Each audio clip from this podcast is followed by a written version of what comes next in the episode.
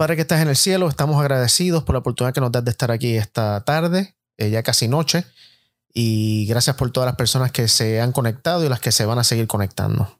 Esperamos, oh Dios, y te rogamos que tu Espíritu Santo dirija nuestro diálogo esta noche y que sea de mucha bendición para, para todos nosotros, pero especialmente para aquellas personas que, que tal vez se puedan identificar con el tema que vamos a estar hablando esta tarde. Así que rogamos tu dirección. Esto lo pedimos en el nombre de Jesús. Amén. Amén. Y bueno, el, el, tema que hemos escogido para hablar con ustedes esta noche es el tema del abuso y la violencia. ¿Y por qué escogimos este tema? Y bueno, porque es que recientemente han habido mucho, muchos eventos, especialmente acá en Estados Unidos, ¿no? Que tienen que ver con esto. Y no que no pasan a diariamente, pero sí han pasado ciertas cosas, esto, especialmente este fin de semana y ya en las últimas dos semanas, que realmente no sé si es que nos hemos acostumbrado ya a escucharlas y tal vez no nos llaman la atención, pero... Lo que pasa, ahora están saliendo a la luz estas cosas, porque antes eh, eran parte, no se lo veía mal al abuso muchas veces. O sea, se lo, se lo, consideraba como parte de la vida normal y como que había que aceptarlo. Generalmente cuando hay abuso es porque hay una persona que acepta el abuso. Mm. Este, el abuso para cuando una persona se pone firme y dice, basta, no va más. Pero muchas veces, bueno, ya estamos entrando en el tema. Sí. ¿no? no, pero me haces pensar, o sea, estoy de acuerdo con eso, pero a la misma vez siento que hay, algún, hay algunos abusos que no, no pasa eso. Por ejemplo, este fin de semana hubo un tiroteo, un shooting en un supermercado en, en Nueva York, en Buffalo. Y bueno, un, muchacho de 18 años simplemente fue allí, empezó a abrió fuego y mató a 10 personas, hirió a 13. Las personas que estaban allí realmente no, o sea, pudieron sin duda hacerle frente a este, este tipo, pero, pero ellos no, o sea, según la definición que estabas dando, no, no es que aceptaron eso. Correcto. O sea, fue alguien que de repente se le. Exacto, estaba fuera de su, de su alcance, ¿no? Correcto, sí. Y, y, entonces también este fin de semana hubo otro tiroteo en una iglesia, precisamente, en California, una iglesia asiática, donde otro señor simplemente entró ahí, esto, randomly al azar, a, a disparar, y creo que mató a varias personas. Eh, de nuevo, personas que estaban allí adorando. Bueno, en ese caso es violencia. Hay, por supuesto, hay abuso, está combinado el abuso allí también, pero yo veo eso, esos casos más como de violencia. Ahora, sin duda que la persona que genera esos actos de violencia también es un abusador. Correcto. Y ahí, o sea, lo expuso a, la potencia. Ok, eso es un buen punto entonces. Hay una diferencia entre violencia y abuso. Eh, podríamos decir que toda violencia tiene abuso. Sí, yo creo, pero personalmente, lo que pasa es que tendríamos que definir qué es el abuso. Okay. Y hablando de, de manera muy casera, eh, la persona que abusa, yo la veo como una persona, eh, un chiquilín, un, bueno, chiquilín en Uruguay quiere decir un niño chico, pero más o menos es una persona caprichosa, es una persona que no le enseñaron a usar el poder. Okay. O sea, ¿cuál es el problema de un abusador? Un abusador es que recibe poder, de repente, un poder más grande del que puede manejar. Y como es una persona caprichosa, egocéntrica o egoísta, usa ese poder que se le dio para beneficio propio. O para satisfacción personal. Y ahí se, se, se, o sea, se concreta eh, todo tipo de abusos. O sea, porque a veces cuando hablamos de abuso pensamos abuso sexual nomás o abuso... Oh, eh, pero hay todo tipo de abusos. O sea, en todos lados, o sea, ese tipo de abuso, gente con poder que usa mal el poder. cuando yo uso mal el poder, eso es un abuso. Correcto. Y la sociedad, la sociedad está plagada de eso. Eh, justo hoy estaba escuchando un, una clase que tenía que escuchar para mi clase, una de las clases que voy a tomar ahora. Y justo estaba hablando de la violencia doméstica y el profesor dio esta definición que me gustó mucho y va justo a la par con lo que tú estás hablando. La profesora dijo que violencia doméstica, este, en este caso violencia doméstica específicamente, ¿no? Pero me parece que la podríamos, la definición usar para lo que estábamos hablando de, de violencia y abuso, es un patrón de comportamiento usando el poder para controlar a otra persona. Son un patrón, o sea, no es que, digamos, en el caso de violencia doméstica específicamente, que de paso, eh, acá en Estados Unidos, para los que no, están acá, eh, llevamos ya casi dos semanas, yo creo, con un, con un tema, con un caso en la corte de, una de, violencia doméstica. Dos personas famosas, el, actor Johnny Depp y su ex esposa eh, Amber Heard, se, se, están eh, están, en corte. claro, están, eh, ¿cómo se dice? Suing. Haciendo un juicio. Están haciendo un juicio. Eh, demandando, exacto. él, él, la está demandando a ella por 50 millones de dólares y en contra ella lo demanda él por 100 millones porque él está diciendo que él fue víctima de violencia doméstica. Que es interesante porque no escuchamos mucho de, esta, de, de, hombres siendo víctimas de abuso del poder de, de, tal vez una mujer, pero aquí están en la corte y ha sido, viste, está en todas las redes sociales. Bueno, yo no, no, eh, estoy muy al tanto, pero más o menos me vi algunas cosas que pasan. Por lo que veo, más o menos lo que escuché, no sé, quizás estoy equivocado, mi percepción, parece como que ella daba por sentado que él iba a perder por ser hombre. Eh, y parece que las cosas se dieron vuelta y se están dando vuelta. parece que ahora se está demostrando que ella realmente eh, ejerció eh, violencia eh, contra él. Ahora, ahí, por ejemplo, podemos ver que ella, yo creo que en una, quizás corregime si me equivoco, pero en una conversación telefónica o no sé dónde, ella como que le vaticinó a él de que él realmente iba a salir perdiendo prácticamente por el hecho de que ella es mujer. Y en ese caso ya, ya estaba abusando en ese momento porque estaba usando un poder que la sociedad le está dando a las mujeres ahora para defenderse, pero ella lo está usando ahora para atacar. No solamente ahora como diciendo, soy mujer, yo puedo hacer lo que quiero con esto y me puedo aprovechar de que quiero. Ahí tenemos un caso de abuso no doméstico, sino social, no sé cómo decirlo. ¿no? Eh, ahora, por ejemplo, eh, también hay y no estoy ahora pero siempre los, en las casas hemos visto violencia de parte de los hombres, porque los hombres muchas veces, al ser más fuertes físicamente, se aprovechan de esa fuerza que tienen y abusan. Pero ahora vemos, por ejemplo, la sociedad le ha dado poder a la mujer y hay muchas mujeres que estamos viendo. Tenía un amigo, por ejemplo, que se cruzó con una mujer y lo acusó de, eh, lo acusó de, abuso eh, y él terminó en la cárcel. Oh, eh, y estuvo seis meses en la cárcel vestido de naranja. Al final salió, eh, salió de la cárcel, salió libre, pero se tuvo que clavar seis meses en la cárcel por, porque ella, aprovechando de que ahora todo el mundo está sensible con la mujer, pensaba que iba a ganar una, una, demanda por el hecho de que lo podía comprometer a, esta persona. ¿no? Y capaz que eso es algo que eh, tal vez es un tabú, ¿viste? tal vez es, un, eh, es una idea falsa que hay por ahí de que eh, solamente existe cierto tipo de abuso, que solamente es el hombre que, que, abusa a la mujer, pero realmente no solamente es un abuso entre de un hombre a una mujer o de una mujer al hombre, pero como decíamos ahorita, hay tantos diferentes tipos de abuso, tantos tipos diferentes de violencia que a veces tal vez no pensamos que algo que nos esté pasando es abuso o algo que yo estoy haciendo es abuso. Entonces tenemos que, tenemos que eh, tener mucho cuidado con eso. Lo que pasa es que al abuso nosotros lo podemos controlar, pero eh, una persona que abusa tiene que ser transformada. O sea, eh, nosotros, la sociedad puede controlar el abuso, pero realmente para que no ocurra más abuso tiene que haber conciencia del uso del poder. Mm. Eh, y cómo nosotros manejamos el poder. O sea, eh, el, por ejemplo, las jerarquías en una institución, en donde sea, es, una manera de, abuso, eso, de, vivir abuso. Hay jerarquías benéficas que son serviciales, no estamos hablando de ese tipo de, jerarquía servicial, pero las, jerarquías donde se impone que hay personas que están en una élite y que ellos por estar en esa élite tienen más poder y que se aprovechan de las personas que no tienen el mismo poder y que las, las consideran inferiores, esa es una forma de abuso. Y entonces esto es una pregunta que, tal vez podamos contestar hoy. Y de, paso, antes de seguir, eh, si usted tiene alguna pregunta o un comentario, eh, puede escribirlo acá en, nuestra página de YouTube, en nuestra página de Facebook o en, nuestro, en nuestro teléfono de WhatsApp. Para aquellos que son internacionales, que no están aquí localmente, se supone que no sé si pase por ahí el, teléfono en algún momento, porque no, no, Ok, el teléfono está en la pantalla, gracias. Así que allá eh, ya tenemos los teléfonos aquí, eh, mande sus preguntas o sus comentarios y con gusto vamos a compartirlo con ustedes acá. Entonces, la pregunta que tenía era, Joel, eh, muchas veces pensamos, y obviamente cuando digo pensamos estoy hablando de los cristianos, que este abuso y violencia como las que describimos ahora, bueno, sí pasan en el mundo, Jesús las predijo que iban a pasar, ¿no? Antes de que él viniera, pero que realmente dentro de la iglesia estas cosas no pasan porque después de todo somos cristianos y dentro de la iglesia por lo que existe es el amor y el compromiso.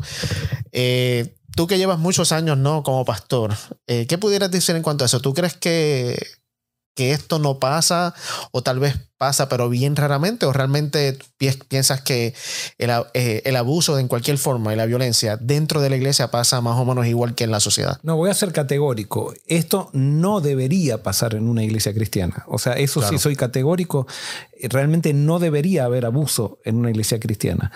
Pero... Eh, una de las cosas que más poder da en la sociedad, una de, los, eh, de las estructuras sociales más poderosas es la religión. Y por eso a través de la religión se puede, se puede ver muchísimo abuso. Y lo vimos, lo vimos a, través de la historia. O sea, el abuso que ha hecho la religión. Eh, porque eh, despertando el sentimiento espiritual de la gente, la gente muchas veces que no sigue los pasos de Cristo, eh, hace de la religión una estructura jerárquica y cuando se transforma la religión en una estructura jerárquica, siempre, absolutamente siempre hay abuso. Entonces, no tendría que haber, y yo no, yo no puedo decir, sí, eh, bueno, cada uno de ustedes puede analizar si hay abuso o no en la religión. Yo lo que sí sé que es donde hay personas que siguen a Cristo, ahí no va a haber. No va a haber. Claro. No va a haber. Eh, pero entonces, ¿lo has visto bastante? no, mucho, sí, sí. Eh, se, se, ve mucho y... Este, lo malo del abusador es que cuando se encuentra con alguien que no abusa y que tiene poder, lo descoloca totalmente porque el abusador piensa que todos son como él. Claro. Y entonces cuando se encuentra con alguien que no abusa del poder, desconfía tanto y piensa que es una hipocresía que el que el que no está usando el poder para beneficio propio está simplemente siendo un hipócrita y está tendiendo una, una, trampa para sorprender a todos y después decir, ah, los pisé a todos y mm. no se dieron cuenta. Entonces, por eso el, el abusador es, es, es, muy problemático, porque él piensa que todos son de su misma calaña. Entonces, él, él siempre está en guerra con todos y está acusando a todos, está defendiéndose de todos. Y cuando hay un proceso donde hay transparencia, un proceso limpio, donde no se manipula, desconfía y piensa que eso no existe y piensa realmente que eso es una utopía, que siempre tiene que haber algo detrás de todo eso. Entonces siempre arruinan también los procesos transparentes los abusadores. ¿Sabes que otra característica que tal vez pudiera describir a los, a los abusadores o las personas que ejecutan violencia, eh, y tal vez no a todos, pero sí a muchos, es que realmente en el fondo son cobardes? Porque ellos target a las personas más débiles que ellos, a las inferiores, ¿no? Ellos desprecian a los inferiores aunque los usan, y admiran a los que sienten que tienen más poder que ellos. Exacto. O sea, es, la pandilla, el, esquema de pandilla. O sea, el esquema de pandilla, el que, ese, el que se muestra más fuerte es respetado por todos hasta que se muestra débil.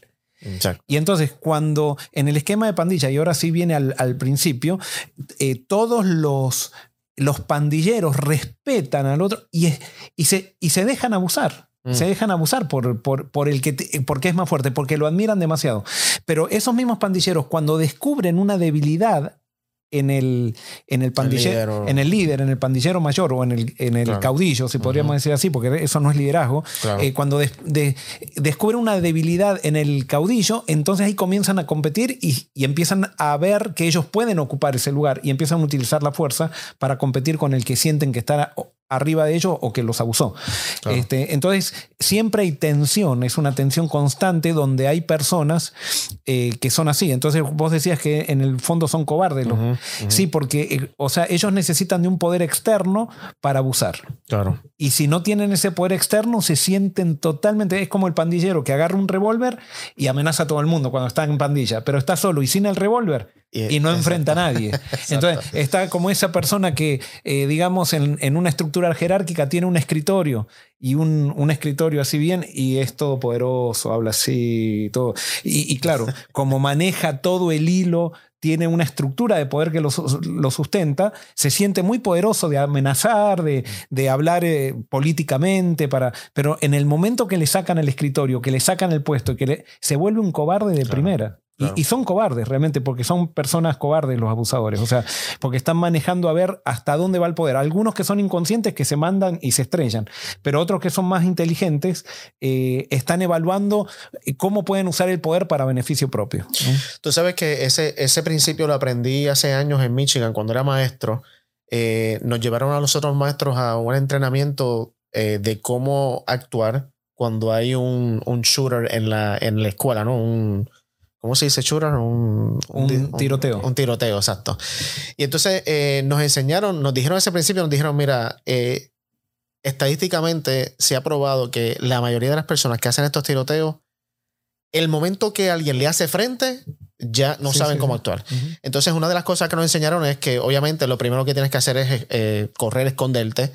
bloquear tal vez la entrada de tu salón o de una puerta o algo, pero si llegara a la persona que está tiroteando a entrar, dice, enfréntalo y tírale lo que sea, tírale con libros, tírale con escritorios, tírale lo que sea, y seguramente se va a ir de ahí, va a buscar otro cuarto donde no encuentra resistencia, porque entonces ahí se siente superior, ¿no? Pero realmente la cobardía de que si alguien lo enfrenta, se va y prefiere irse a otro lugar. Es que, como te digo, el abusador desprecia al débil mm. y lo tritura.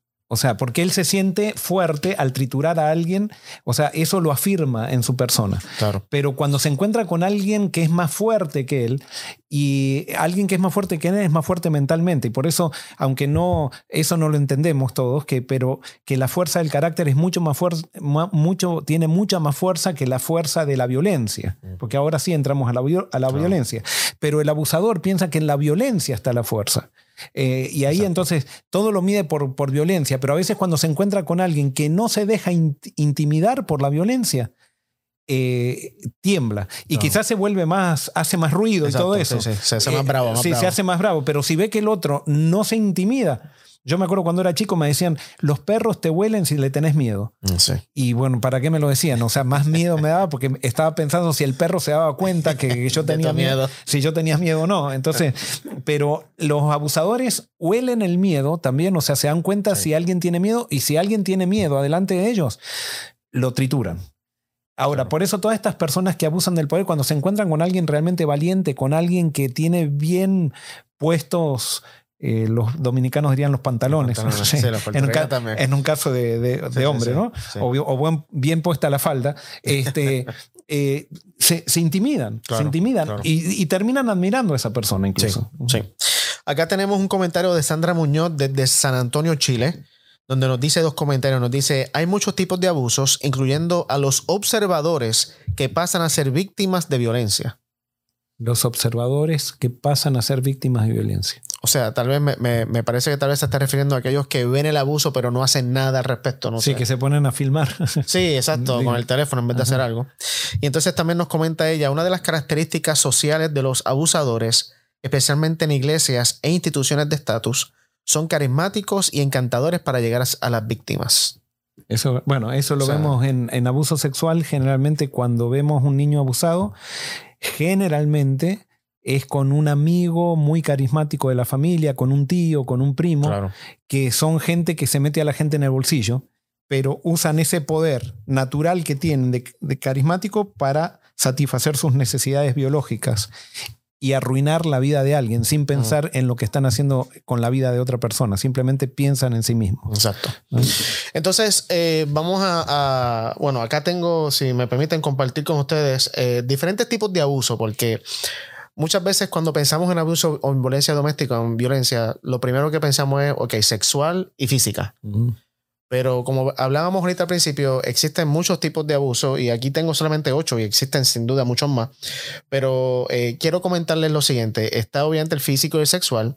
El otro tal vez que tal vez es muy conocido que, o que la gente lo asocia es el, el abuso mental o psicológico, ¿no?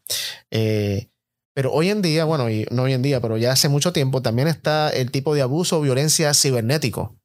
Eh, donde hay personas que eh, bully a otras personas a través de las redes sociales, donde mandan amenazas eh, a través de los emails o los textos.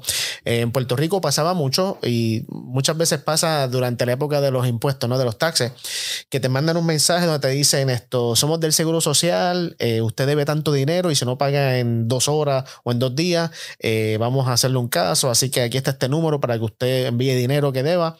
Y mucha gente realmente se asusta por esa amenaza cibernética y pues le roban dinero. Eh, obviamente está el abuso económico, donde una persona que tiene más recursos económicos que otra eh, usa ese poder económico para eh, humillar o para controlar a la persona que no tiene muchos recursos. Está el abuso en, en forma de amenazas, el abuso en forma de aislamiento. Este lo aprendí. El ejemplo que escuché del, del abuso o la violencia de aislamiento es cuando, por ejemplo, está una pareja de esposos y el esposo quiere irse a jugar con sus amigos. Y la esposa controladora, o, y puede ser viceversa, no estamos aquí diciendo que el hombre o la mujer ni nada, puede ser viceversa, pero este fue el ejemplo que escuché. La esposa le dice, no, mi amor, no vayas a jugar porque, con ellos porque eh, es mejor cuando tú y yo estamos juntos, así que tú puedes ir a jugar con ellos otro día, hoy, quédate conmigo hoy. Pero según la definición de abuso que vimos al principio, no es que si eso pasa una vez, está abusándote. Pero cuando tú ves ya un patrón que cada vez que tú quieres salir con tus amigos o con tus amigas, tu esposo o tu esposa te dice, no, quédate conmigo, eh, no vayas con ellos, eh, quédate aquí, es mejor si estás conmigo, y es constante, ya entonces eso se- es un tipo de abuso en forma de aislamiento. Bueno, eso me, me- bueno, no- esto no sé si es en forma de, de aislamiento, pero sí la manipulación Correcto. y que los padres usamos muchas veces la manipulación este, sin darnos cuenta. Eh, por ejemplo, me acuerdo cuando estaba con una chica, muy linda la chica, eh, yo le estaba dando estudios bíblicos eh, y entonces le decía, pero ya tenía unos 34 años que eh, ya tendría que haberse casado. Yo tenía 20 22 años y eso en esa época. Entonces le digo, ¿y por qué eh, no te casaste? Y dice, no, por mi mamá. ¿Cómo? Este, y yo también le digo, ¿cómo, ¿cómo a tu mamá? Entonces me di cuenta que había una chica que tampoco asumía responsabilidades, ¿no? Le echaba la culpa de sus situaciones al, al, al, al entorno. Pero entonces me dicen, no, que ella se había enamorado de un muchacho muy, muy, eh, que, o sea, muy bueno el muchacho, habían estado de novios, pero el muchacho tenía una estancia, no sé cómo le dicen en Puerto Rico. En Puerto Rico no hay estancias. Hay- No sé qué es eso. es una, una estancia es un campo muy grande con vacas, con, ah, como un rancho o algo como, así. como un rancho. Ah, tenía, tenía un rancho. Te iba a hacer un chiste, pero mejor no lo hago. Sí, en en Puerto Rico tenemos ranchos. este, eh, bueno, el, el muchacho tenía un rancho, entonces para administrar el rancho, si se casaban tenían que ir a vivir los dos al rancho. Ok. Y la madre, como sufría del corazón, le decía, y el, el rancho era a dos horas de la ciudad donde estaba La mamá. donde estaba la mamá. Y entonces la madre le decía, ay, si te vas, a mí me va a dar un ataque Ah, cardíaco, eh, estás prefiriendo a tu esposo, a tu novio que a mí, y la llenó de culpa y no se casó. Wow. No se casó. Entonces después le digo, ¿y por qué no estudiaste? Porque tampoco había estudiado. Entonces dice, no, mi mamá. Entonces le digo, ¿y por qué tu mamá? Ah, ya No- ves el patrón. entonces, exacto. Entonces la madre, cuando ella quería irse a estudiar en, la, en la- el pueblo donde ella vivía, no había la carrera don- que ella quería seguir. Entonces tenía que ir a una ciudad que estaba cuatro horas de ahí. Y entonces la madre le dijo, no, es que si te vas, yo también. Y entonces ella quedó haciendo el papel de hija, por la madre se quedó, pero ella estaba con resentimiento, vivió toda su vida con resentimiento, echándole la culpa a la madre, cuando Claro. la madre realmente la manipuló. Eh, eh, la manipuló y ahí hubo abuso. eh, ah, hubo, abuso, hubo abuso psicológico, ¿no? Y entonces eso también nos deja saber que no todo abuso es eh, con la fuerza o con la violencia, sino que hay abusos que son así, viste, como haciéndote el tonto, como en Puerto Rico es el sanano, es manipulación, pero te, ha- te- es como haciéndote la víctima, pero estás abusando de la, Sí, de y a, y a persona. veces es inconsciente. ¿Por qué? Por ejemplo, hay, hay gente que tiene, y esto también lo, lo he visto mucho, que tiene eh, necesidades emocionales muy, muy fuertes. Y a través de la familia, eh, esto ahora me estoy entusiasmando porque he dado charlas sobre esto, a través de la familia ellos canalizan, tratan de llenar ese vacío que solamente lo puede llenar el hecho de vivir en, en- en principios correctos y también, por supuesto, con Dios, pero hay que entrar, hay que tratar de solucionar esos vacíos emocionales. Pero entonces esas personas comienzan a hacer de la familia el todo, o sea, el Mm. todo para satisfacer sus necesidades emocionales. Y viven absorbiendo a su familia y no quieren, por ejemplo, como esta madre, ya ha ido otro caso de otra eh, chica una vez que me habló que la madre cada vez que ella se iba, también estaba estudiando una carrera en otra, la madre le, la llevaba a la habitación de ella y le decía, ay hija, tu cama queda vacía. Y cada vez que se iba, lloraba la madre y hacía un escándalo y todo eso, y la, la chica vivía con culpa.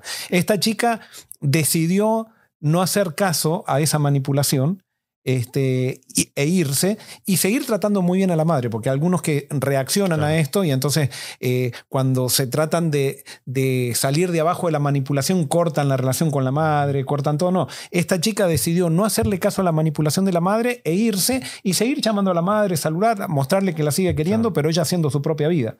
Eh, pero así todo tuvo que hablar conmigo porque ella se sentía continuamente culpable porque la madre con culpa estaba queriendo satisfacer en la relación con la hija una insatisfacción que tenía por relaciones quebradas de ella de su pasado, mm. estaba tratando de usarla a su hija para tapar sus agujeros. Y eso también es una manera de abusar. Entonces, eso, eso nos puede llevar entonces a, a, brincar otro tema. ¿Cómo entonces, como cristianos, ¿no? debemos lidiar frente a situaciones de abuso y violencia? Eh, la pregunta te la hago porque en, en, estudios que he leído, en hablando con personas dentro del mundo cristiano, hay muchas personas que piensan que como cristianos Jesús nos dice que tenemos que darle otra mejilla. Si me diste aquí, pues dame la otra. Eh, que tenemos que someternos. Eh, o sea, se usan los pasajes de Primera de Pedro, Efesios 5, eh, mujeres sométanse a sus esposos y todo lo demás, como, como una razón para que, bueno, frente al abuso, pues la Biblia me, me, manda que me someta a que, pues, a que dé la otra mejilla, a que me humille eh, ¿Será que tal vez esos textos están usados fuera de contexto o, cómo, desde una perspectiva cristiana, cómo enfrentar el abuso y la violencia? Es muy buena, muy buena esta pregunta. Ahora, eh, yo te voy a hacer una pregunta. Eh, oh, oh. cuando vos compras un terreno, ¿qué haces? Y bueno, voy a ver el terreno. ¿Y, cómo, cómo, sabes de dónde hasta dónde va el terreno? Pues tengo que contratar a alguien que me mida este, el, terreno. Entonces, yo sé que te estoy haciendo una pregunta que quiero que me contestes como yo quiero, pero entonces, suponete que vos construís una casa en el terreno y vos a, ese terreno le pones límites. ¿Qué pasa si viene un cualquiera y se mete adentro de tu terreno? Bueno, pues yo sé que está eh, traspasando. ¿Qué es eso? Eh, pasando la, ¿Y qué es eso? Abuso. Eso, es abuso. o sea, si pasó sin permiso, es abuso. Porque vos en tu propiedad, vos decidís quién pasa y quién no pasa. Y si alguien pasa sin permiso, es abuso. Mm. Y si alguien piensa que porque vos sos amigo de él o porque vos sos de la misma ciudad de él, puede entrar a tu casa eh, porque vos estás viviendo en la misma ciudad, no, es abuso. Por más que él pueda pensar que es cercano a vos, no. Vos tenés límites y esos límites que es de tu propiedad, vos, los, vos con eso te proteges. Entonces lo mismo pasa a nosotros como personas, tenemos límites y esos límites tienen que ser respetados. Y es más, siendo cristianos, Dios, eso es un estudio muy lindo eso, Dios no permite que nosotros nos dejemos abusar. En otras palabras, Dios no quiere que nosotros le permitamos a alguien que pase a nuestra propiedad sin pedir permiso. Claro. Si nosotros le damos permiso y después la persona hace, hace un lío, es problema nuestro. Ahora, si una persona quiere pasar sin permiso y hace un lío en nuestra propiedad, eso es abuso y nosotros tenemos que ser fuertes en sacar a esa persona de nuestra propiedad. Okay. No sé si la metáfora sí, sí, sí. se entiende. O sea, eh, ahora poner límites, boundaries. Sí, pero poner límites a mí mismo no es ponerle límites al otro. Porque a veces cuando decimos que tenemos que poner límites, decimos, eh, eh, entonces voy a controlar a todo el mundo. No, a mí me tengo que controlar de, de no dejarme abusar por nadie. Y fíjate, eh, en mi experiencia personal, poner límites muchas veces es difícil. Porque muchas veces es incómodo. Sí, claro. Especialmente con familiares, eh, con tus propios hijos, tu esposa, tu esposo. Eh, pero es tan necesario. Es que así, así crecen las relaciones. Exacto. Y eh, si no, no crecen las relaciones. Es la única manera cuando no se respetan los límites, a pesar de que dicen, ah, pero estamos todos unidos y todo eso. No, esa unidad mal entendida que es traspasando límites lleva a relaciones tóxicas y a relaciones que tarde o temprano se rompen. Y la Biblia, creo que Jesús en la Biblia nos manda a que pongamos límites en nuestras relaciones, en, nuestras organizaciones, en todo. En todo. Bueno, Jesús lo hizo claro, por ejemplo, con la Virgen María y José. O sea, eh, cuando estaban en Jerusalén, cuando él tenía 12 años, eh, María y José eh, se encontraron con amigos y eso y se fueron. sin darse cuenta dónde estaba Jesús. Sí. Y entonces se van y lo dejan a Jesús en Jerusalén. Habían ido a adorar, pero ellos se encontraron con un montón de amigos y eso, y entusiasmados con los amigos, se olvidaron dónde estaba Jesús porque ellos estaban acostumbrados que Jesús siempre esté con ellos, pero Jesús estaba eh, compenetrado en aquello que habían subido, por lo cual a- ellos habían subido a Jerusalén. Entonces, después están tres días dando vuelta y ellos se dan cuenta de que, de que Que Jesús no estaba. Entonces, bueno, un día están, Sí. un día, y después tardan tres días Claro. en encontrarlo, ¿no? Pero se habían ido de viaje, como medio viaje, o sea, y todavía no se han dado cuenta que Jesús no estaba. Y era la responsabilidad de ellos como Claro. padres cuidar a Jesús. Entonces, ustedes saben la historia, después vienen, se encuentran con Jesús y María le quiere echar la culpa a Jesús. Le dice, hijo, ¿qué nos has hecho? Claro. ¿Qué nos has hecho? Y Jesús le pone el límite. O sea, no es que le pone el límite. Jesús Sí, pero les Eh, recuerda. le recuerda, dice, no, en los negocios mi padre es necesario estar. Le marca como diciendo, Exacto. este, acá el problema no fue mío. El problema fue de ustedes. O sea, se lo dije con ternura, Claro, se lo dice claro. Jesús. Pero después vamos a ver esa tendencia en Jesús en toda su vida. O sea, Jesús nunca se dejó abusar. Una cosa es que Jesús se humilló y lo escupieron y todo eso, pero nunca se dejó abusar. Eso, eso es un buen punto. Eh, porque aún en la cruz, en la- a- aún en el proceso de la crucifixión, eh, y bueno, en toda la vida de Jesús, viste, Jesús fue eh, maltratado, Jesús fue abusado, eh, Jesús fue humillado, fue criticado, o sea, a Jesús le hicieron de todo. Pero a través de la Biblia tú puedes ver que dentro de todo eso Jesús estaba en control. Nunca cambió el rumbo Jesús. Correcto. Y por eso nunca fue manipulado ni fue abusado. O sea, él, yo digo, la diferencia es que Jesús se humilló para mostrar quién era Dios. Exacto. Pero nunca por, porque lo presionaron cambió de rumbo él. Exacto. Y, y- y también a lo que voy es, es lo siguiente. Dentro de este, de esto, dentro de este eh, tema de abuso, de violencia doméstica especialmente, eh, hay muchas, muchos cristianos que piensan que se tienen que quedar en una relación de abuso y de violencia, porque eso es lo que la Biblia manda. Pero cuando vemos la, por ejemplo, la vida de Jesús, nos, damos cuenta que cuando en muchas ocasiones que Jesús fue abusado, Jesús no se quedó, Jesús se fue. Eh, varios ejemplos. Eh, antes de la crucifixión, en, en- por lo menos en dos ocasiones, eh, los, evangelios, los evangelios registran que Jesús estaba hablando en el templo y demás, y de momento la turba coge piedras para apedrearlo. Eso en Nazaret. ¿Y qué hace Jesús? Se va. Se va. Sí, sí. O sea, no se queda, sí. se va, se esconde, eh, entre medio de ellos se escabulla y sale de ese ambiente tóxico, abusivo y de violencia. Entonces, me parece que eso es un buen ejemplo que podemos usar de que si estamos en una relación abusiva, tóxica, de violencia, que nuestra vida está corriendo peligro, mm, creo que bíblicamente no estamos, no estamos mandados a quedarnos Y- ahí, y sino a, a huir. Hay otro episodio cuando Jesús viene un soldado porque le- contesta al sumo sacerdote y viene un soldado y le pega una cachetada. Y Jesús lo mira y le dice, ¿por qué me pegas? O sea, no- él podría haber dicho, como era el hijo de Dios y humilde y eso, haberse dicho, quedado callado y dejar que lo siga boceteando, ¿no? Le dijo al soldado, ¿por qué me pegas? ¿Por qué? Porque cuando yo le pongo límites a un abusador, o sea, cuando yo me pongo límites para que un abusador no me invada, yo estoy ayudando al abusador.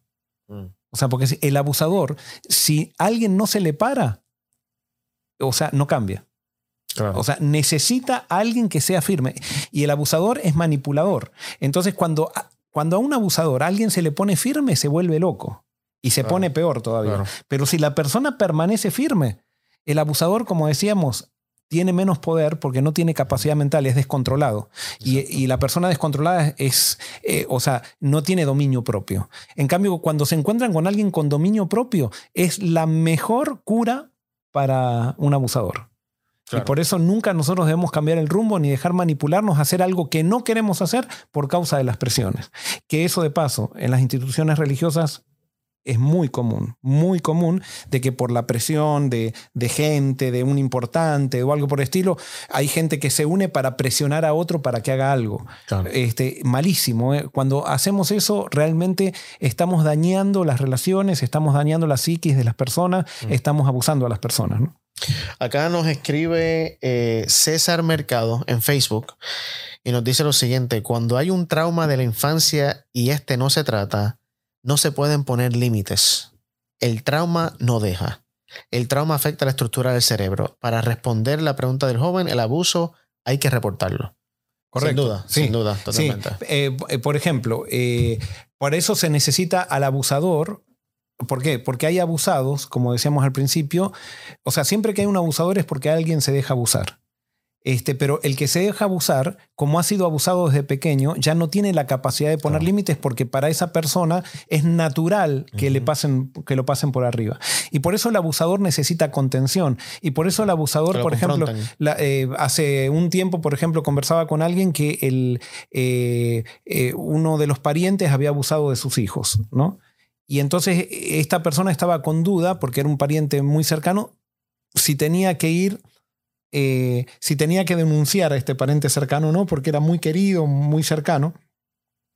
Y tenía culpa porque todos la manipulaban a ella para decir no lo denuncies porque entonces eh, va a haber un problema en la familia, que esto, que el otro. Mm. No, la manera, si queremos ayudar al abusador, el abusador necesita tener un control externo porque él no puede manejar el poder. Entonces necesita aislar, ser aislado para que piense consigo mismo, sufrir las consecuencias de su mal manejo del poder. Y que empiece a salir de sí mismo a través de una consecuencia que viva. Y si ustedes quieren, y si nosotros queremos ayudar a un abusador, los abusadores necesitan cosechar las consecuencias de sus malas decisiones. Y por eso hay veces, por un niño, no tiene la capacidad de denunciar. Si nosotros sabemos, somos nosotros los que tenemos que, denunciar. Ojo, yo creo también acá es muy fácil decir el abusador y ponernos nosotros, pero yo creo que todos de alguna manera en nuestra vida, sin darnos cuenta, hemos abusado de otra gente. Pero por eso es necesario entender la vida. Eh, eh, eh, acá entramos un tema también, porque a veces en las iglesias solamente se habla de doctrina, qué es correcto, qué es incorrecto, y en la, las iglesias tendríamos que estudiar lo que es la vida, cuáles son los principios de la vida. El Espíritu Santo no nos quiere enseñar doctrina, el Espíritu Santo nos enseña a vivir. Jesús vino a dar ejemplo de vida, no vino a dar ejemplo de cómo definir una doctrina, si es correcta o incorrecta, sino cómo nosotros podemos vivir en los principios del reino de los cielos. Y esto es un principio. El no abusar es un principio del reino de Dios. Donde hay abuso, está el reino de Satanás. Donde, y, y, llámese la iglesia de los santos, de los más santos y de los impecables, si en esas generalmente los que se consideran impecables son los más grandes abusadores. Este, o sea, donde hay abuso, allí no está Dios y allí no está Jesucristo. Y por eso yo creo que es bueno que estemos hablando de este tema esta noche. Yo creo que eh, no se habla suficiente de estos temas. Eh, eh, estaba leyendo una estadística hoy, eh, antes preparándonos para, preparándome para el, eh, el, tema, donde se reporta que dentro de Iglesia Adventista casi no se habla de violencia doméstica, casi no se habla de abuso. Bien, bien esporádicamente tal vez escuchamos un sermón o un seminario, pero hay, mucho, hay, hay mucha ayuda, mucha información eh, disponible eh, para, pues, para todos nosotros en cuanto a este tema. De hecho, hay un día en agosto, creo que es el cuarto sábado de agosto, donde es un día donde, internacional de la violencia doméstica. Ahora, yo voy a, voy a hacer una aclaración. Yo no entiendo por qué, o sea, no entiendo por qué eh, eh, o sea, hay que hablar del abuso en la iglesia. Si no se habla del abuso en la iglesia, es porque no se está predicando la Biblia. O mm. sea, es muy simple. O sea, o sea vos fíjate a la calamidad que hemos llegado, que hay que hablar un día del abuso específicamente del tema. ¿Y de qué hablamos los otros días?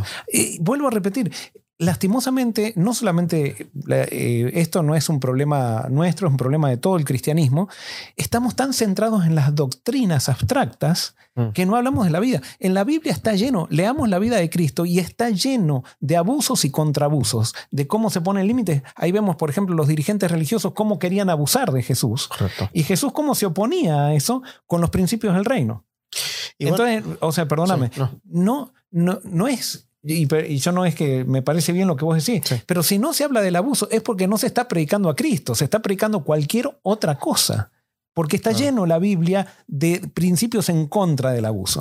Cuando analizamos el gran conflicto, ¿no? que nosotros los adventistas llamamos el, conflicto entre Dios y Satanás, vemos que Satanás es el abusador, el acusador, el, el, de violencia hacia nosotros. So, me parece que en cualquier historia de la Biblia podemos sacar eh, lecciones de, y hablar de abuso y de violencia, porque somos abusados eh, y nos abusamos mutuamente. O sea, cuando, cuando no amamos a Dios y cuando no amamos a nuestro prójimo, estamos, es un tipo de abuso. Eh, me parece a mí. Correcto. Y yo, por ejemplo, cuando después de que estudié el Apocalipsis con una nueva perspectiva desde el, desde el punto de vista del Evangelio, en el Apocalipsis, ¿quiénes son los que tienen la marca de la bestia y quiénes son los que tienen el sello de Dios? Los que tienen el sello de Dios son los que no abusan.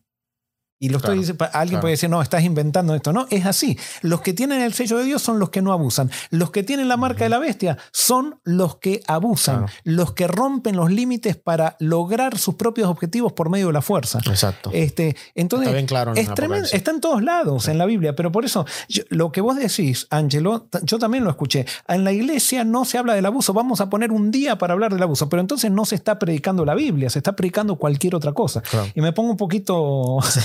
un poquito exaltado. No, es que eh, tiene que haber un cambio, tiene que haber un cambio. Y, yo te entiendo, yo, yo, pienso que sin duda se debe hablar eh, más frecuentemente, ¿no? Y, como decíamos, en todas las historias de la Biblia podemos ver este, este tema de abuso, de conflicto, porque eh, es, lo que está detrás del, gran conflicto. Pero me parece buena idea a mí que saquemos un día para enfatizar tal para crear conciencia. Claro, para, para, para coger todo lo que hemos hablado tal vez durante el año y, hacer un día específico de eso, pero si solamente ese día hablamos y los demás días no hablamos, sin duda que... Yo, por ejemplo, hace un tiempo estaba eh, aconsejando a una hija de pastor, ¿no? Y ella me decía que el padre le pegaba a la madre. Mm. Hace mucho esto, ¿no? Este, que, y no que le pegaba, le había pegado cuando era chica. Y el padre era pastor. Claro. Pero entonces, yo después lo conocía al padre y este padre estaba cambiado. Pero ¿qué pasaba? Cuando era pastor y le pegaba a la madre, evidentemente le habían enseñado, lo habían discipulado en algo que nunca se había mencionado eso. O sea, leían el, Evangelio y les parecía que era normal pegarle a la esposa. O sea, tremendo. O sea, entonces, eh, nuestros métodos de discipulado y ahora nos estamos metiendo en un tema. Yo eh, esto, soy muy enfático con esto. Nuestros métodos discipulados tenemos que enseñarle a la gente a vivir, no a, definir eh, filosofía teológica abstracta de cosas que, es lo correcto, qué es lo incorrecto, qué es la comida correcta, qué es la comida incorrecta, qué es vestirse correctamente, qué es vestirse incorrectamente, cuál es el día correcto, cuál es el día. Está bien, son yo no digo que eso está mal, pero esa no puede ser la base. La base tiene que ser Jesús y la vida de Jesús y los principios del reino que Jesús enseñó. Y en esa nota, no sé, eh, yo analizando mientras hablabas, me parece que cuando predicamos de los principios de la vida, ¿será eso verdad presente? Totalmente. Totalmente. Que es lo que estamos llamados a predicar. Exacto. Y esa verdad presente tiene que ver con lo que está sucediendo. Y así como vos decís que tendríamos que hablar un día específicamente del abuso, porque esto del abuso es pan cotidiano, porque, porque ahora sí está con esto de las mujeres, con, con las minorías que no sean abusadas, pero en la, en la sociedad continuamente vemos diferentes formas de abuso y que la gente las acepta como si fueran eh, como si fuera pan cotidiano, o sea que, está normal eso. De paso, dentro de, dentro de las iglesias cristianas eh, ocurre mucho abuso de, de, parte de los líderes hacia la membresía. Hay líderes que piensan que porque son el primer anciano, porque somos pastores o demás, eh, tenemos, tenemos que ejercer, estamos llamados a ejercer autoridad y, control sobre la membresía y el que piensa diferente lo perseguimos, lo marginamos. Eh, y hay muchas personas que piensan que eso está bien. O sea, ya se han acostumbrado a, esa retórica de que, bueno, es el pastor, el pastor es el que manda, el primer anciano es el que manda, o el director de este departamento o lo que sea. Y muchas veces nos tratamos con ese control. Cada vez que hay control, hay abuso. Eh, o sea, el control totalmente. Y entonces, eh, ¿cómo lidiamos con eso en la iglesia? Cuando vemos que hay un líder que está abusando. Lo que pasa es que para luchar con el abuso nosotros tenemos que, y esto va a sonar feo porque va a parecer revolucionario esto, pero eso fue lo que hizo Jesús. Eh, nosotros podemos decir el abuso no, el abuso no, pero estamos promoviendo estructuras mm. que son abusivas.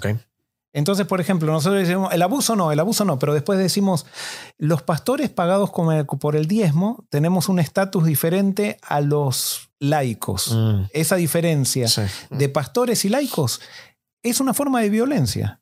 Y, es un, eh, y alguien puede decir, eh, pastor, que está, a ver si me ponen... No, yo no estoy diciendo que no tiene que haber personas pagadas por el diezmo, pero cuando una persona es pagada por el diezmo y se siente superior a alguien que no es pagado por el diezmo y que se siente con atributos espirituales que no tiene el que no es pagado por el diezmo, mm. ahí hay abuso. Hay un principio, una semilla de abuso. Claro. Este, y por eso el protestantismo luchó tanto contra esa semilla de decir el sacerdocio de todos los creyentes. Pero a veces eso pasa como un discurso nomás y no llega a todos lados. Claro. Y entonces, por ejemplo, tenemos juntas de iglesia que esas que son herméticas, así como que nadie puede escuchar lo que se dice en la junta porque somos nosotros Exclusivo. exclusivos. este, y entonces tienen eh, cenas especiales que no se le da a toda la iglesia, sino que se le da solamente a los que están en, en el top. Claro. Este, todas esas cosas promueven, tarde o temprano van a degenerar en abuso y en violencia. Violencia quizás no física, pero hay una violencia, puede haber violencia espiritual, puede haber, Claro. hay muchas, muchos tipos de violencia. Bueno, para ir terminando, eh, tengo dos cositas. Eh, tengo un comentario, una pregunta que nos hace eh, Luis Ángel desde España, pero tengo un comentario y esto tal vez sea un poco controversial, tal vez no, tal vez no debamos, bueno, no, creo que debemos hablarlo porque para eso tenemos este diálogo. Y es acerca del divorcio.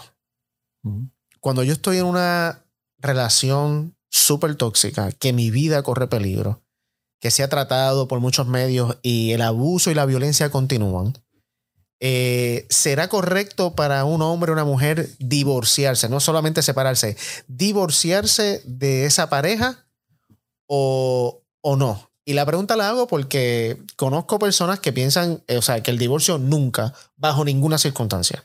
No, eh, lo que pasa es tendríamos que hacer un programa de esto, pero vamos, pues deberíamos hacerlo entonces. vamos, vamos a, res- a- a tratar de responder de manera rápida. Ok. Cuando hay, siempre que hay problemas en un matrimonio, el problema es de ambos. Correcto. O sea, no es que es solo uno. O sea, por ejemplo, suponete hay alguien que le está pegando a la mujer. ¿Cuál es el problema? El que está pegando, sin duda, que tiene una, un problema de agresividad, que está mal, está abusando, pero hay una persona que se deja abusar también, y eso es un problema. No, no es que toda la culpa es de... O sea, eh, tiene, esa Claro. persona tiene culpa de lo que le corresponde, Correcto. pero la otra persona tiene culpa también en el hecho de dejar que otra persona se... Porque, por ejemplo, podría levantar el teléfono y llamar a la policía, Claro. pero no lo hace porque no se anima. Bueno, Entonces- y pudiera ser por miedo también. O por miedo, que ya recién hablamos O que por pu- trauma. puede estar condicionada Claro, por trauma o lo que sea. Pero entonces, ¿qué pasa? Eh, si hay dos personas que se están por divorciar, primero lo que tienen que decidir, esto voy a, es si quieren divorciarse, sí o no.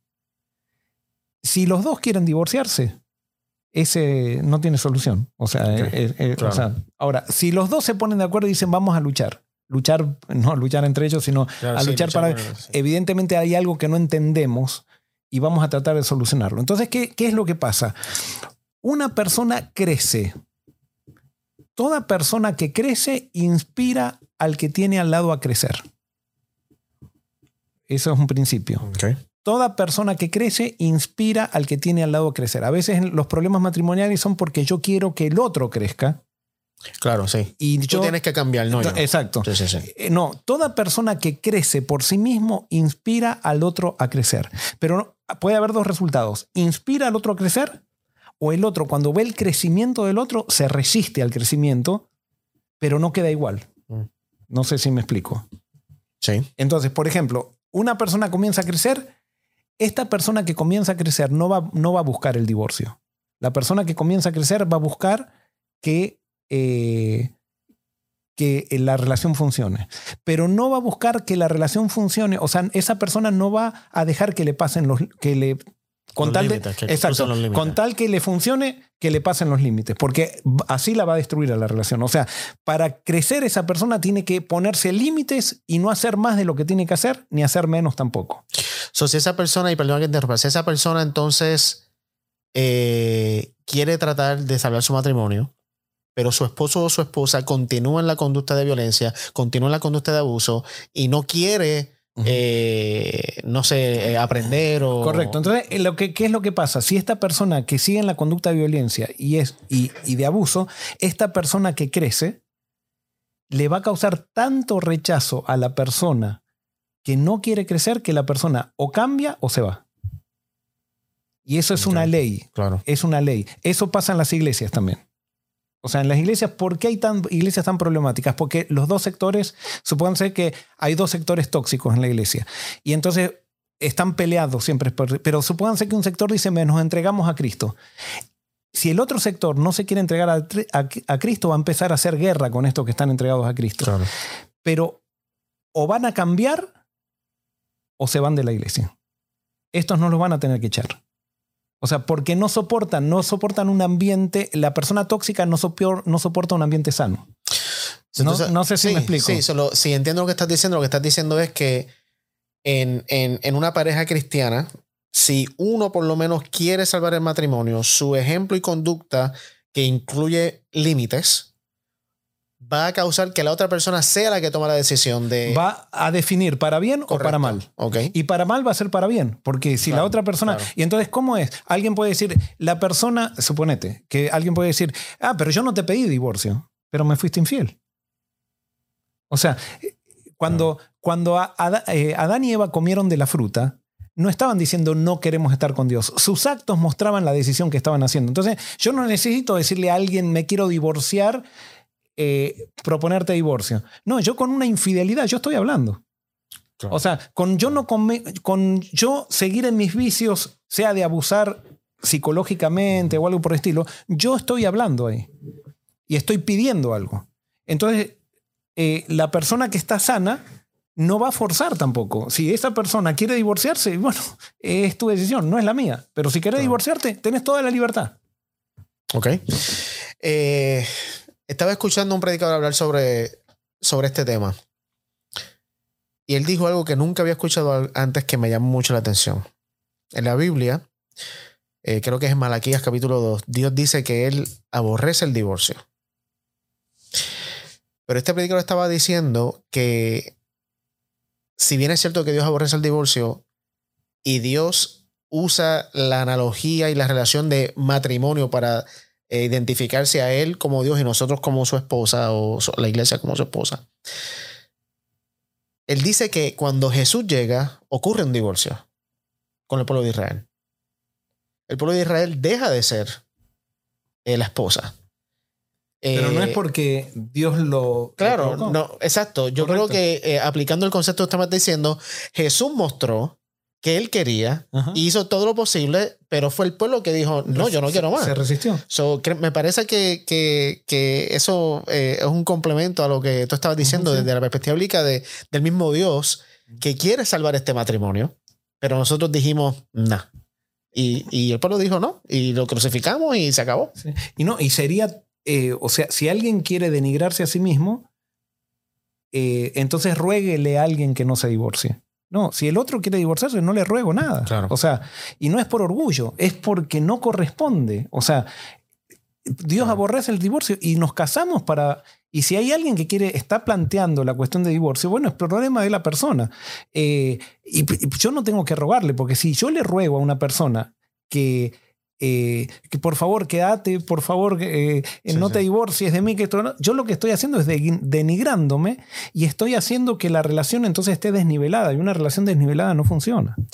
Y por eso también tenemos que recordar que eh, si bien es cierto que la Biblia habla ¿no? de tratar de evitar el divorcio, existen relaciones que realmente la otra persona no quiere mejorar, no quiere aprender, no quiere crecer y sin duda es necesario entonces una separación, ¿no? Eh, es necesario eh, eh, tomar estos rutas diferentes y, continuar una vida diferente.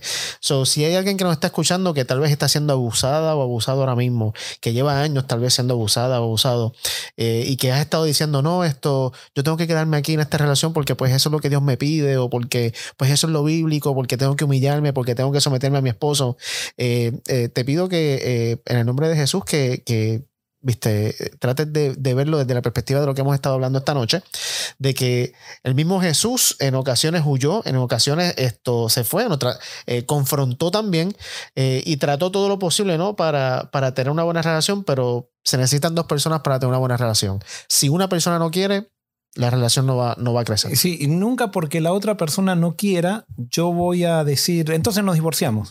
Claro. El que propone es el tóxico, siempre el divorcio. Claro, por supuesto, y vuelvo a repetir, si a vos te pegan, ya esa persona está hablando, por más que no te está, no te está proponiendo divorcio, te está diciendo que está pidiendo el divorcio. O sea, y, tenés que aceptarlo, tenés que aceptarlo. Yo soy, o sea, por supuesto, como pastores nunca vamos a aconsejar el divorcio como vos decías, yo generalmente aconsejo, cuando no hay solución, aconsejo una separación. Y después de la separación, si la persona tóxica no reacciona, no quiere crecer y quiere seguir en una, una conducta abusiva, eh, está Que- rompiendo el pacto. que es- Es- esa persona sí. está siendo infiel ahí. que es muy común en, en el abusador ir por este ciclo de que yo te abuso y después te digo, ay, perdóname, eh, te prometo que no lo vuelvo a hacer, dame una oportunidad más. Y, y entonces ahí vienen de nuevo y se unen, pero el, el patrón continúa y continúa. Y siempre eh, va a llegar un momento que dice, ay, perdóname, es que, es que mira, es que eh, no sé qué me pasó, perdóname, te prometo. O sea, ¿hasta qué punto? Lo que pasa, ¿Me sí, lo que pasa es que el perdón y la reconciliación son dos cosas diferentes. O sea, yo puedo siempre tengo que Muy perdonar, bien. pero la reconciliación solamente se tiene que dar cuando hay arrepentimiento. Sí. Si yo me reconcilio con alguien que me hizo daño y esa persona no se arrepintió, esa persona me va a volver a hacer lo mismo y peor. Y peor.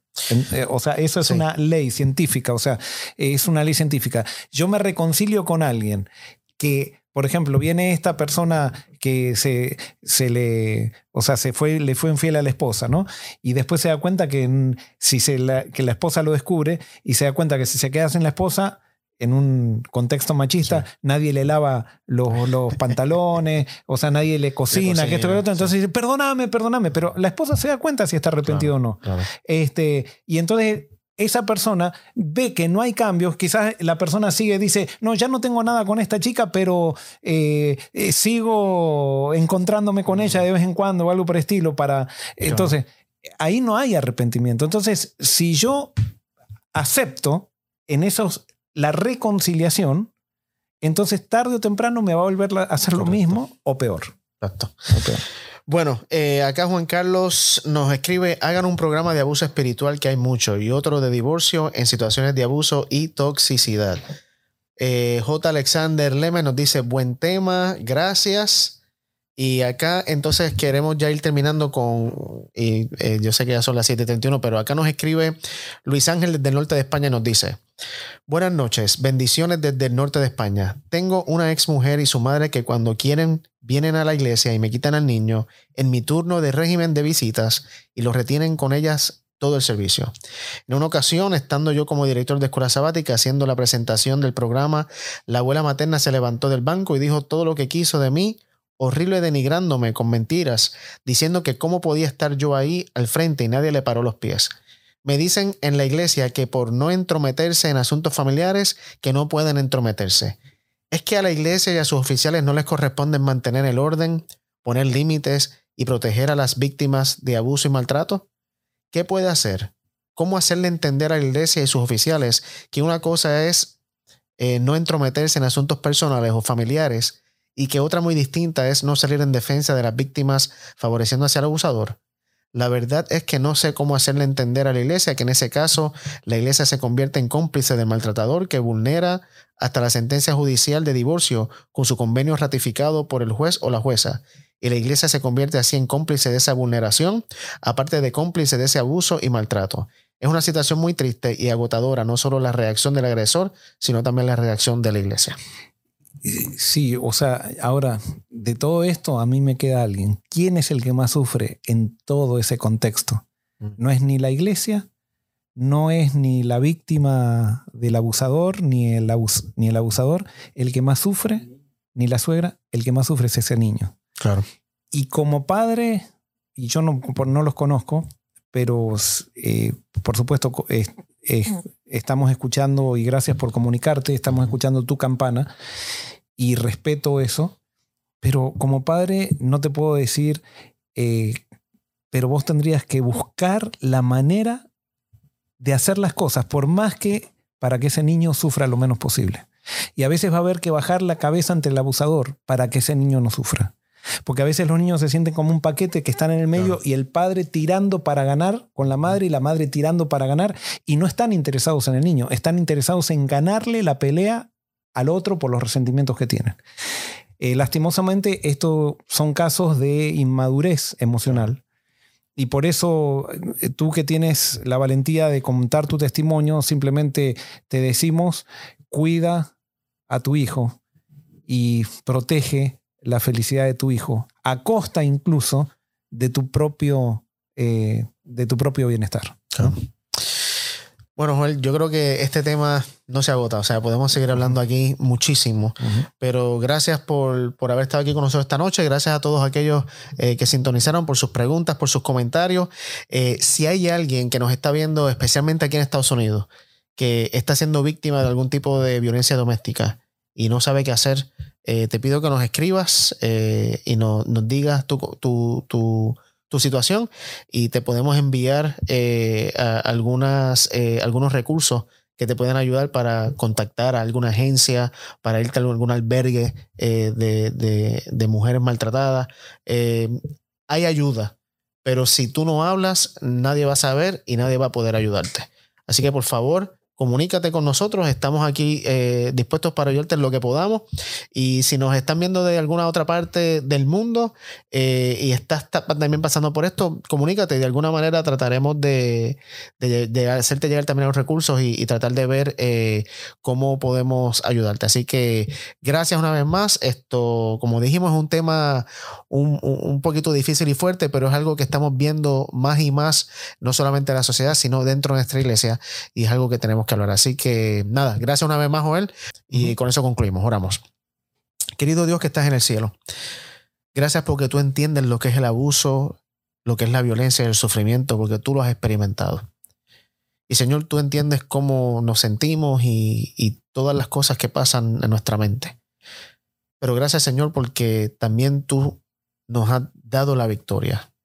Gracias porque tú, Señor, eh, has prometido cuidarnos y has prometido eh, protegernos a nosotros, a nuestros niños y a todos los demás, Señor, de, las cosas que, este mundo trae.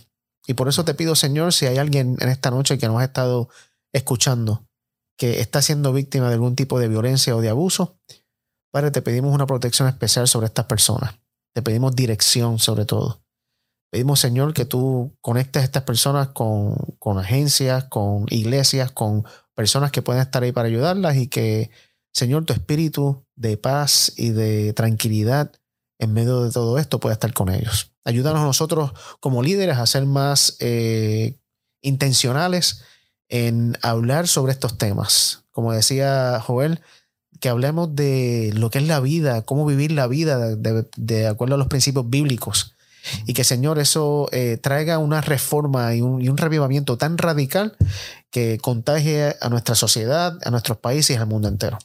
Gracias, Dios. Esto te lo pedimos todo en el nombre de Jesús. Amén. Amén.